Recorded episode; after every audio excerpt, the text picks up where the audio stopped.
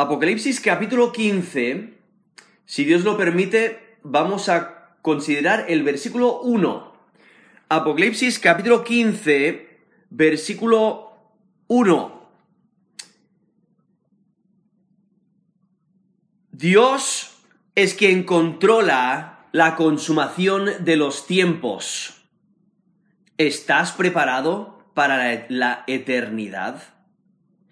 Dios es quien controla la consumación de los tiempos. ¿Estás preparado para la eternidad? Aquí el versículo 1 de Apocalipsis 15 dice, vi en el cielo otra señal, grande y admirable. Siete ángeles que tenían las siete plagas postreras porque en ellas se consumaba la ira de Dios. Eso es Apocalipsis capítulo 15, versículo 1. Ahora, la gente de hoy en día teme toda clase de cosas cuando está pensando en el futuro.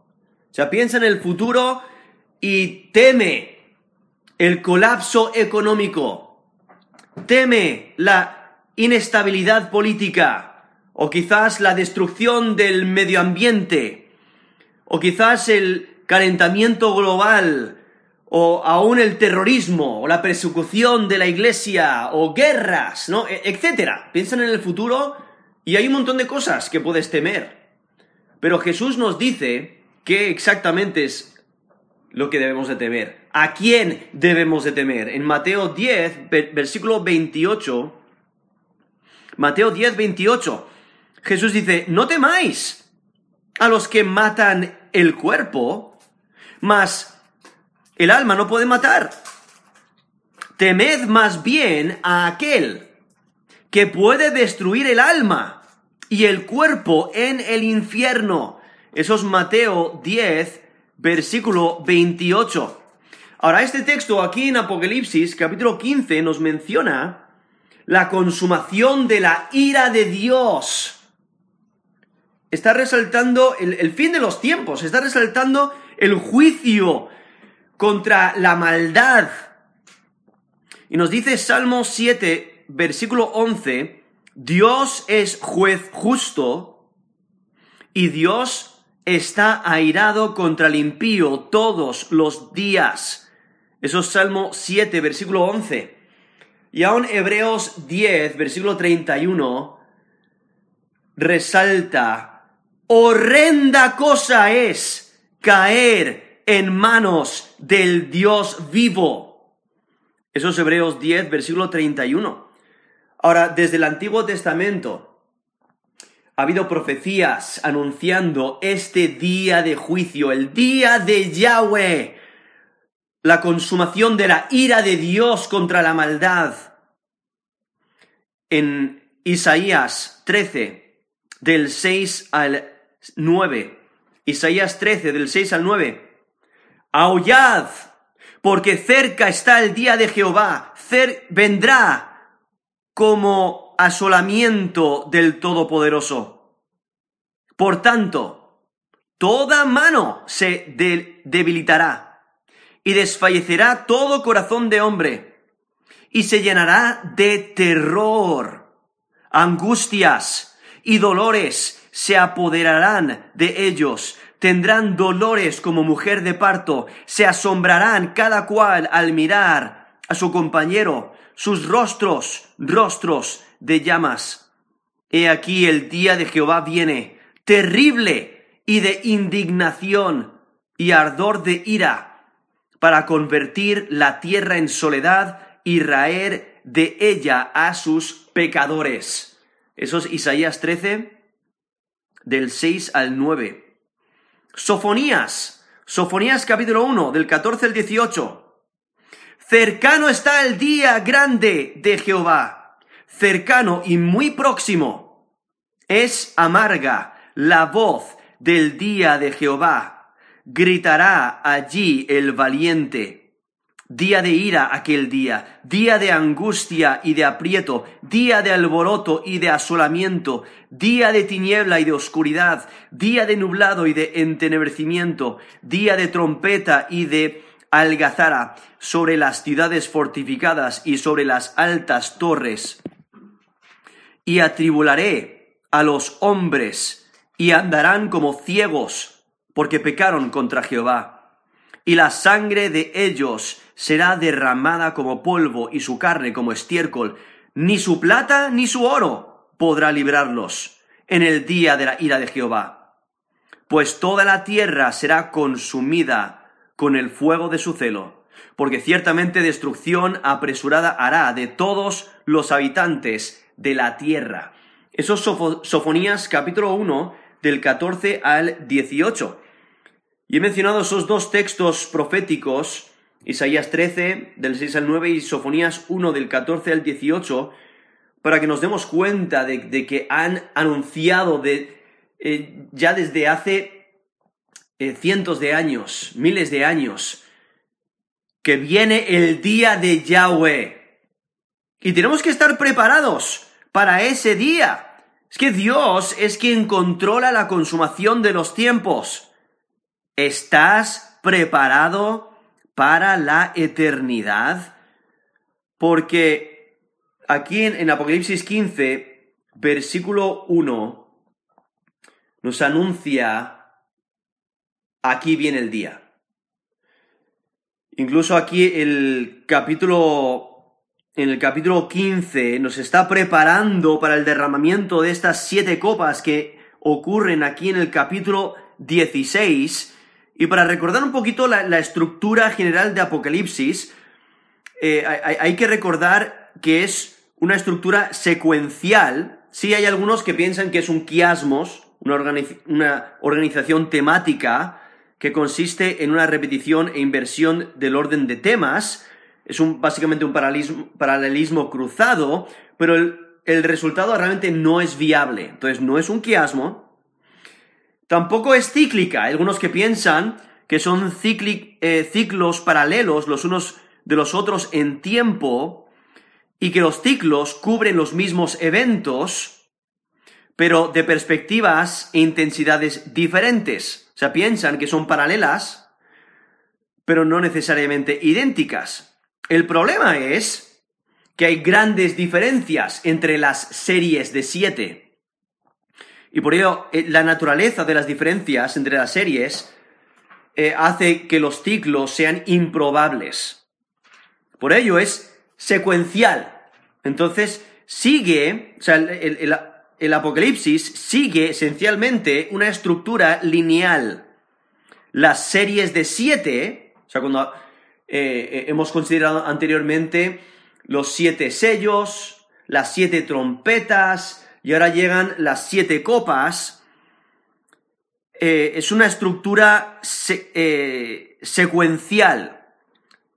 Las series no se repiten, las visiones ocurren cronológicamente, entonces es una estructura telescópica que se amplía una sección y de ella sale otra, ¿no? Como un telescopio que se va ampliando.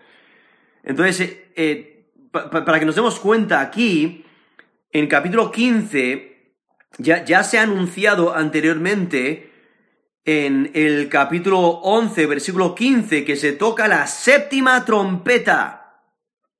Eso es en capítulo 11, versículo 15, que el séptimo ángel tocó la trompeta. Entonces estamos eh, aún durante el tiempo de la séptima trompeta.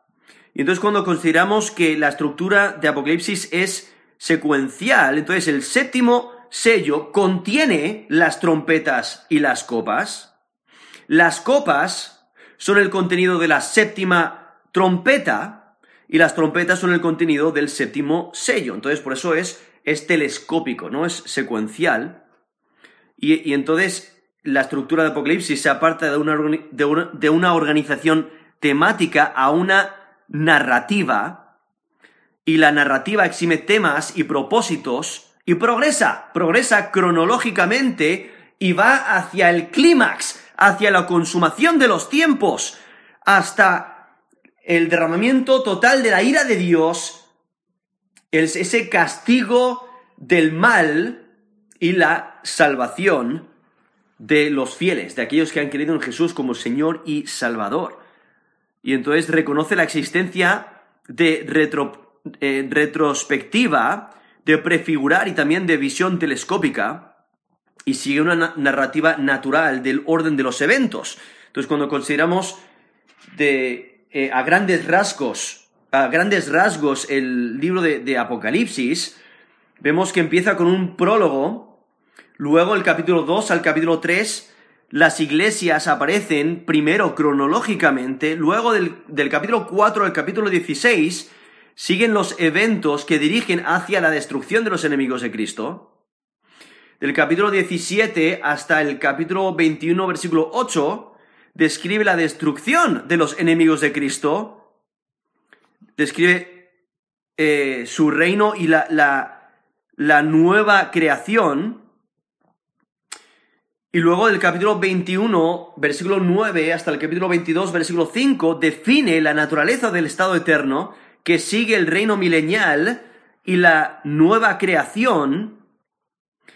Y luego eh, termina con el epílogo. Entonces vemos una progresión, una narrativa natural del orden de los eventos. Entonces los juicios incrementan al avanzar hacia la segunda venida de Cristo. Y por ello el, progreso es cronológico. Entonces, las copas a las cuales estamos llegando aquí, eh, eh, eh, las copas se derraman en el capítulo 16 de Apocalipsis, pero aquí en versículo 15, versículo 1, nos menciona, como resumen, aquí en el versículo 1, que el, el, apóstol Juan ve otra señal en el cielo, grande y admirable, siete ángeles que tienen las siete plagas postreras, o sea, las siete plagas finales, porque en ella se consumaba la ira de Dios. Entonces, nos encontramos en este periodo, de lo cual nos dice Apocalipsis 10, 7, dice, en los días de la voz del séptimo ángel, cuando él comienza a tocar la trompeta, el misterio de Dios se consumará, como él lo anunció a sus siervos, los profetas. Eso es Apocalipsis 10, versículo 7, lo cual nos menciona que la séptima trompeta ocupa un periodo de tiempo. Como mencioné antes, en capítulo 11, versículo 15, el séptimo ángel toca la trompeta y entonces en, ese periodo nos encontramos aquí en capítulo 15, eh, versículo 1, donde en este periodo de esta última trompeta, vemos estas siete últimas plagas que son las siete copas y la, escena en el cielo aquí en capítulo 15 precede la serie de las siete copas que van a empezar a sonar en capítulo 16. Entonces el capítulo 15 es un interludio celestial que introduce el derramamiento de las copas de la ira de Dios que ocurre en el capítulo 16. Y este tiempo se ha anticipado. Ya he mencionado esos textos proféticos en el Antiguo Testamento, pero aún aquí en Apocalipsis nos menciona en capítulo 14, versículo 10, nos menciona cuando eh, que ha sido vaciado puro en el cáliz de su ira. Nos está hablando ese, eh, de, de esa ira de Dios que se va a derramar y lo describe como vino de la ira de Dios, que ha sido vaciado puro en el cáliz de su ira, eso es Apocalipsis 14, 10. En, también en Apocalipsis 14, versículo 14 al 16, lo menciona como una ciega, porque la, la mies de la tierra está madura. En capítulo 14, del 17 al 20, menciona, lo menciona como una vendimia de los racimos de la tierra, porque sus uvas están maduras. Y entonces vemos este tiempo que ha sido anticipado, está llegando a la culminación del juicio eh, de Dios, Dios derramando su ira contra toda maldad. Y por ello aquí el, el capítulo 15, versículo 1, este versículo tiene función de título. Está realmente resumiendo las siguientes visiones, en especial lo que ocurre en capítulo 15 y en capítulo 16. Eh, pero, pero ah, viendo aquí eh, que está resumiendo lo que va a acontecer en las siguientes visiones, y por ello se relaciona mejor con lo siguiente, ¿no? Lo, que va a acontecer, porque es apropiado ver esta sección como parte de las visiones donde los ángeles tienen una función importante. Porque aquí en capítulo 15, versículo 1 menciona que, ve a estos siete ángeles que tienen las siete plagas postreras, pero no, no salen, o sea, no, no salen a la escena hasta el versículo 6, donde nos dice que del templo salieron los siete ángeles que tenían las siete, las siete plagas, vestidos de lino limpio y resplandeciente y ceñidos alrededor del pecho con cintos de oro. Entonces, aquí simplemente está poniendo un título a esta sección para que nos demos cuenta de qué es lo que va a acontecer, lo cual es similar a lo que eh, aconteció en capítulo 8, ¿no? Ocurre de manera similar a los ángeles que reciben las siete copas, porque primero se les anuncia en capítulo 8, versículo 2, pero antes de que toquen las trompetas, que ocurre a, a, partir del versículo 6 del capítulo 8, hay una sección donde se mencionan las oraciones de los santos. Eso es capítulo 8, del 3 al 5. Entonces ahí hay una, sección entre medias de que cuando, cuando se les anuncia a los ángeles y luego empiezan a tocar, que es lo mismo que ocurre aquí. Aquí en capítulo 15, versículo 1, menciona a estos ángeles, pero luego hay una sección donde menciona el triunfo de aquellos que han vencido, han vencido y han tenido la victoria, nos dice el versículo 2, sobre la bestia y su imagen y su marca y el número de su nombre, y están en pie sobre el mar de vidrio con las arpas de Dios y menciona este cántico de victoria aquí en Apocalipsis 15 del 2 al 4, pero después es cuando salen estos ángeles que tienen estas últimas siete plagas, estas copas de la ira de Dios. Y entonces, eh, por ello, eh, simplemente está anticipando, está resumiendo lo que va a acontecer. Pero nos menciona aquí Apocalipsis 15, versículo 1 dice, vi en el cielo otra señal. Ahora está haciendo referencia a las señales anteriores que encontramos en capítulo 12. Esas primeras dos señales, en, Apocalipsis 12, versículo 1, nos menciona una gran señal, una mujer, que luego conocemos que, se le interpreta como Israel, y en Apocalipsis 12, versículo 3, nos menciona otra señal en el cielo, que es el gran dragón escarlata, quien es Satanás. ¿Vale? Entonces, esas son las primeras dos señales. Entonces, aquí menciona otra señal. Pero esta señal nos dice que es grande y admirable. Es interesante porque esas dos palabras eh, solamente ocurren eh, en, el, juntas en el Nuevo Testamento dos veces, y las dos, dos veces están en este capítulo. Aquí en capítulo 15, versículo 1, y luego en, la, en este cántico de victoria, en el versículo 3, cuando dice, grandes y maravillosas son tus obras, Señor Dios Todopoderoso, justos y verdaderos son tus caminos, Rey de los santos. Eh, ¿quién no te temerá, oh Señor, y glorificará tu nombre? Pues solo tú eres santo, por lo cual todas las naciones vendrán y te adorarán, porque tus juicios se han manifestado. Entonces esos dos términos, ¿no? Grande y admirable, resaltan el asombro, pero al mismo tiempo el terror de este misterio, de, este, de, este, de esta misión, de este ministerio que tienen estos ángeles, porque estos ángeles son impresionantes por la meta de su misión, que nos lo dice ahí al final del versículo 1, cuando dice, porque en ellas se consumaba la ira de Dios. Entonces, la, la meta de la misión de estos ángeles es completar la ira de Dios. Estas plagas que traen son grandes y provocan terror por sus efectos desastrosos. Y el énfasis está en la acción divina, o sea, Dios es el que está ocasionando el fin de la historia humana. La señal consiste en estos siete ángeles que tienen las últimas siete plagas. Y estos ángeles tienen el deber de causar las plagas.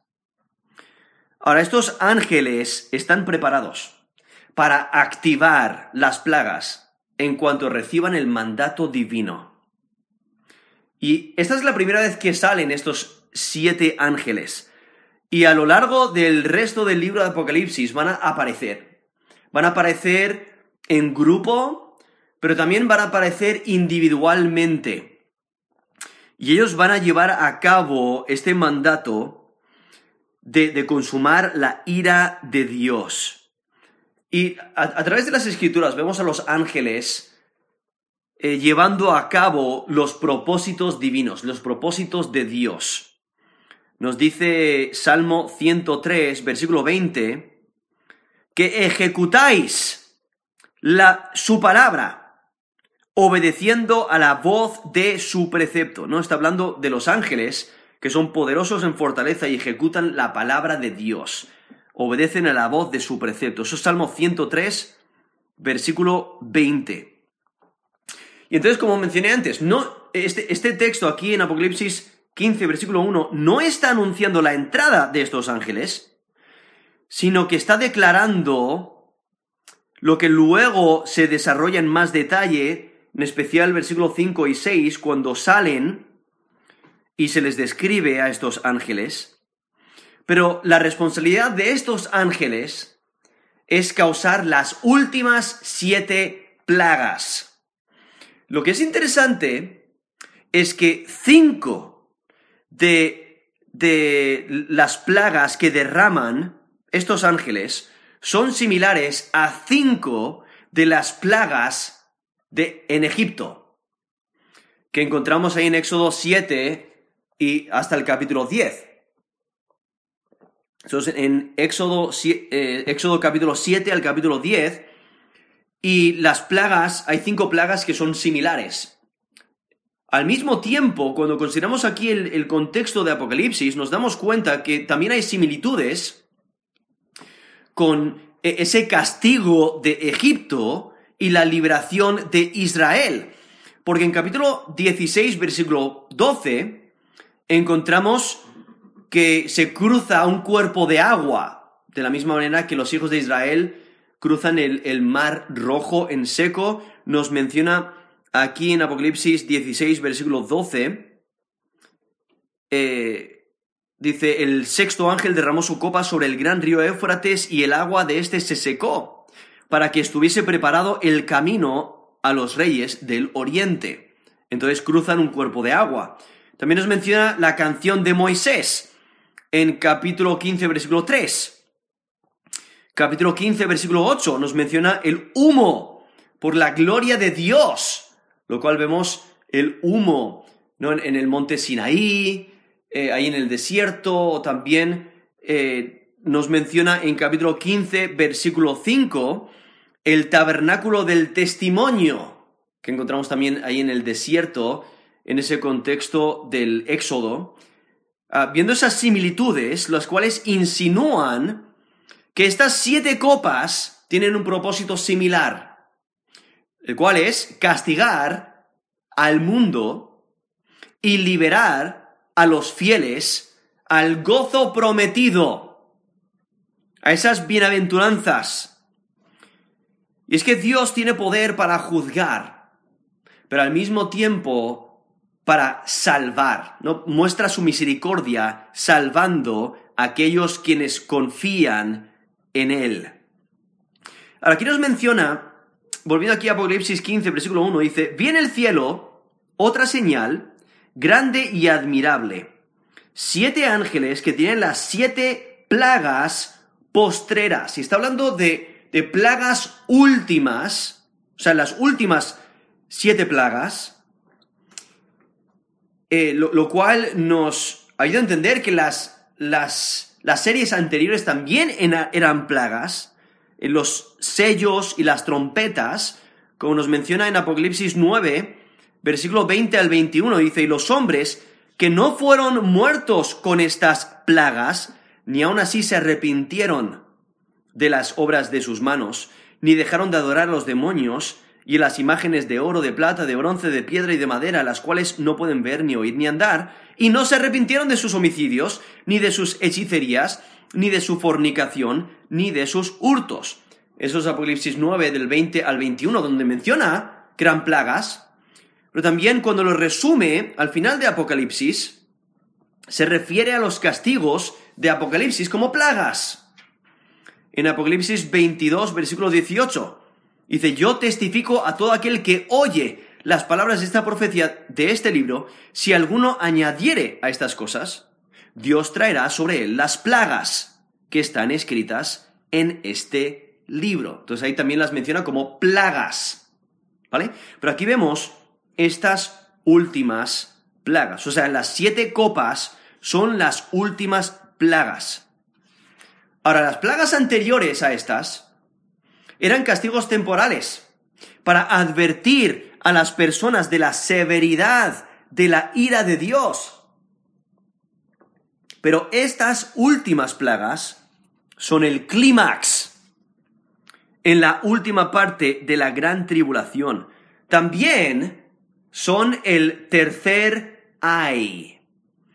Ahora, hay tres ayes, nos menciona en Apocalipsis 11, 14, dice, el segundo ay pasó, he aquí el tercer ay viene pronto, el cual es la séptima trompeta. Y una vez que el, el tercer ay ha pasado, ya habrá llegado a la consumación, a la, esa, a la culminación de la historia. Y aquí nos menciona, en Apocalipsis 15.1, la razón por la que estas plagas son las últimas.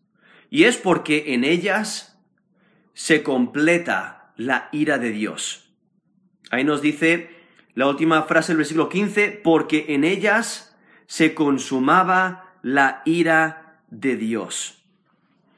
En Sofonías, Sofonías 3, versículo 8, Sofonías 3, versículo 8 dice, Por tanto, esperadme, dice Jehová, hasta el día que me levante para juzgaros, porque mi determinación es reunir las naciones, juntar los reinos para derramar sobre ellos mi enojo, todo el ardor de mi ira, por el fuego de mi celo será consumida toda la tierra. Eso es Sofonías 3, versículo 8. No, está hablando del derramamiento total de la ira de Dios, donde se va a consumir la ira de Dios. Está hablando de la ira final. En Romanos, Romanos capítulo 2, versículo 5. Romanos 2, versículo 5. Dice, pero por tu dureza y por tu corazón no arrepentido, atesoras para ti mismo ira para el día de la ira y de la revelación del justo juicio de Dios.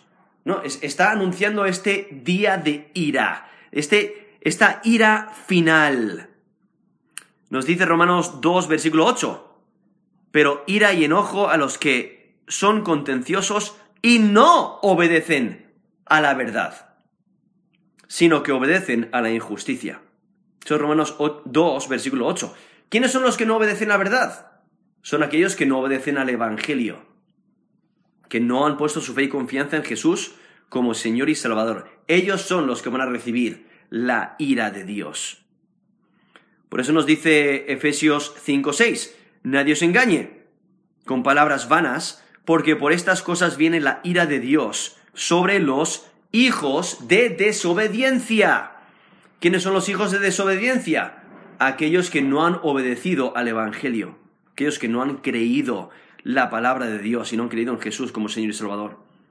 Aquí está hablando de la consumación de la ira de Dios. Y si notáis, está usando el tiempo pasado, porque en la perspectiva humana esto aún no ha ocurrido, aún está en, el futuro. Pero para Dios ya ha ocurrido, porque e, es tan cierto, es tan seguro que va a ocurrir, que habla de ello como si ya hubiera ocurrido. Y, y, entonces viendo la consumación de la ira de Dios, lo cual abarca e, el arrojar al dragón y a la bestia y al falso profeta al lago de fuego, y aún el juicio de los rebeldes, y su envío también al lago de fuego, que nos lo describe ahí Apocalipsis 19, versículo 20. Para resaltar solamente algunos de esos textos, en Apocalipsis 20, 10 dice, y el diablo que los engañaba fue lanzado en el lago de fuego y de azufre, donde estaban la bestia y el falso profeta, y serán atormentados día y noche por los siglos de los siglos. Eso es Apocalipsis 20, 10.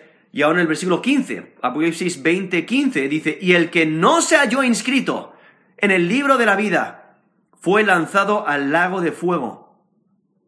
Eso es Apocalipsis 20, 15.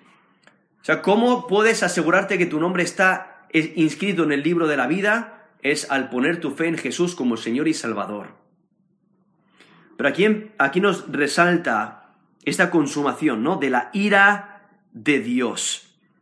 Ahora, la ira de Dios y del Cordero empezó con los sellos, pero ahora está llegando a su cima, está llegando a su auge con estas últimas siete plagas. Y estas siete plagas que nos va a anunciar los siguientes capítulos de Apocalipsis son definitivas. Son las últimas plagas que el mundo conocerá. Y como en el capítulo 6, justo cuando empiezan, cuando empiezan eh, eh, estas plagas, los hombres están aterrorizados y nos dice en Apocalipsis 6, eh, versículo 15 eh, al 17, dice, los reyes de la tierra y los grandes, los ricos, los capitanes, los poderosos, y todo siervo y todo libre se escondieron en las cuevas y entre las peñas de los montes y decían a los montes y a las peñas, Caed sobre nosotros y escondednos del rostro de aquel que está sentado sobre el trono y de la ira del cordero porque el gran día de su ira ha llegado. ¿Y quién podrá sostenerse en pie? Eso es Apocalipsis 6, versículo 15 al 17. No, esa, esa gran pregunta, ¿quién podrá sostenerse en pie ante la ira de Dios? Y por eso este texto, por ello ese texto es tan este texto es tan importante porque aquí nos dice, viene el cielo, esto es Apocalipsis 15.1, viene el cielo otra señal, grande y admirable, siete ángeles que tienen las siete plagas postreras, porque en ellas se consumaba la ira de Dios. Y es que Dios es quien controla la consumación de los tiempos. ¿Estás preparado para la eternidad? Porque eh, eh, esa pregunta que, he mencionado antes en Apocalipsis 6, 17 dice, ¿quién podrá sostenerse en pie? ¿No? Ante la ira de Dios. ¿Quién? ¿Quién puede escapar la ira de Dios? Y la escritura nos dice cómo.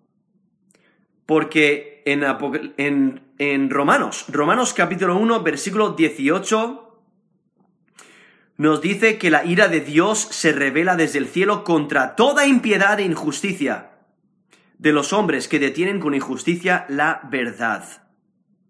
Son Romanos 1, 18. En Romanos 3, 23 nos dice que todos, todos hemos pecado. Todos pecaron y están destituidos de la gloria de Dios y por ello todos estamos bajo la ira de Dios. En Romanos 6:23 nos dice, la paga del pecado es muerte. Somos pecadores, merecemos la ira de Dios, ¿no? Y, merecemos la muerte, es, esa, esa condenación. Dios está actuando con justicia al dar muerte, dar esa, ese castigo eterno a aquellos que son impíos. Y no podemos hacer nada por nosotros mismos. No, no podemos ganarnos la salvación. Nos dice Gálatas 2, 16, que las obras de la ley, por las obras de la ley, nadie será justificado. Y por ello en, el salmista, en Salmo 130, del 3 al 4, dice, Ja, si mirares a los pecados, ¿quién, oh Señor, podrá mantenerse? Pero en ti hay perdón para que seas reverenciado. Eso es Salmo 130 del 3 al 4. El salmista se da cuenta de que si Dios no perdona, no hay esperanza. Y eso es lo maravilloso, porque Dios provee un sustituto. Dios provee la solución, quien es Jesucristo. Nos dice Romanos 5.8, mas Dios muestra su amor para con nosotros en que siendo aún pecadores, o sea, mereciendo la ira de Dios, siendo pecadores, Cristo murió por nosotros. O sea, Él es el que toma la ira de Dios por nosotros. Nos dice 2 Corintios 5.21, al que no conoció pecado, por nosotros lo hizo pecado, para que nosotros fuésemos hechos justicia de Dios en Él. O sea, Él muere en nuestro lugar. Él toma la ira que nosotros merecíamos. Él fue herido por nuestras rebeliones, nos dice Isaías 53. Eh, eh, en Efesios 2, del 8 al 9, resalta que recibimos esta salvación por la gracia de Dios, por la fe. Nos dice Efesios 2, 8, porque por gracia sois salvos por medio de la fe, y esto no de vosotros pues es don de Dios, no por obras, para que nadie se gloríe. Entonces no es nada de lo que nosotros hayamos hecho, no, no, no nos podemos ganar la salvación, sino por lo que Cristo ha hecho por nosotros, y por eso debemos de creer en Él para salvación. Juan 3:16, porque de tal manera amó Dios al mundo, que ha dado a su Hijo unigénito, para que todo aquel que en Él cree no se pierda, mas tenga vida eterna. Eso es Juan 3, 16. Y entonces cuando consideramos el Evangelio, esas buenas nuevas de salvación, para todo aquel que cree, vemos que el creyente no va a sufrir la ira de Dios. El creyente no recibe la ira de Dios. Y si eres creyente, te puedes gozar en esa realidad, en ese hecho. Porque nos dice 1 Tesalonicenses 5 del 9 al 10, porque no nos ha puesto Dios para ira, sino para alcanzar salvación por medio de nuestro Señor Jesucristo. O sea, Jesucristo es la clave. ¿no? Nos dice Juan 14, 6, Él es el camino, la verdad y la vida. Nadie viene al Padre sino por mí. Aún en Timoteo, en primera de, primera de Timoteo capítulo 2 versículo 5. Dice, porque hay un solo Dios y un solo mediador entre Dios y los hombres, Jesucristo hombre. Eso es primera de Timoteo 2 versículo 5. O sea, Jesús es la clave. Él es el Salvador. Por eso hay que acudir a Él. Y entonces, vuelvo aquí a primera de Tesalonicenses 5, 9. Dice, no nos ha puesto Dios para ira, sino para alcanzar salvación por medio de nuestro Señor Jesucristo, quien murió por nosotros, para que ya sea que velemos o que durmamos, vivamos juntamente con Él. Y en Romanos 5.9 nos dice, estando ya justificados en su sangre, por Él seremos salvos de la ira. O sea, el creyente no sufre la ira de Dios. Sí vamos a tener que, dar cuentas por nuestros hechos, porque nos dice segunda de, de Corintios, de, Corintios 5.10, dice, es necesario que todos nosotros comparezcamos ante el tribunal de Cristo, para que cada uno reciba según lo que haya hecho mientras estaba en el cuerpo, sea bueno o sea malo. Eso es 2 Corintios 5.10. O sea, vamos a tener que dar cuenta de nuestros hechos, pero Ahí está hablando de, galardones. Vamos a recibir galardones, sí o no. Pero no vamos a recibir la ira de Dios. Porque si has puesto tu fe y confianza en Jesús como Señor y Salvador, tienes esa garantía de salvación que no puedes perder. Porque estamos eh, asegurados y guardados por el poder de Dios. Aquí al lado en Judas,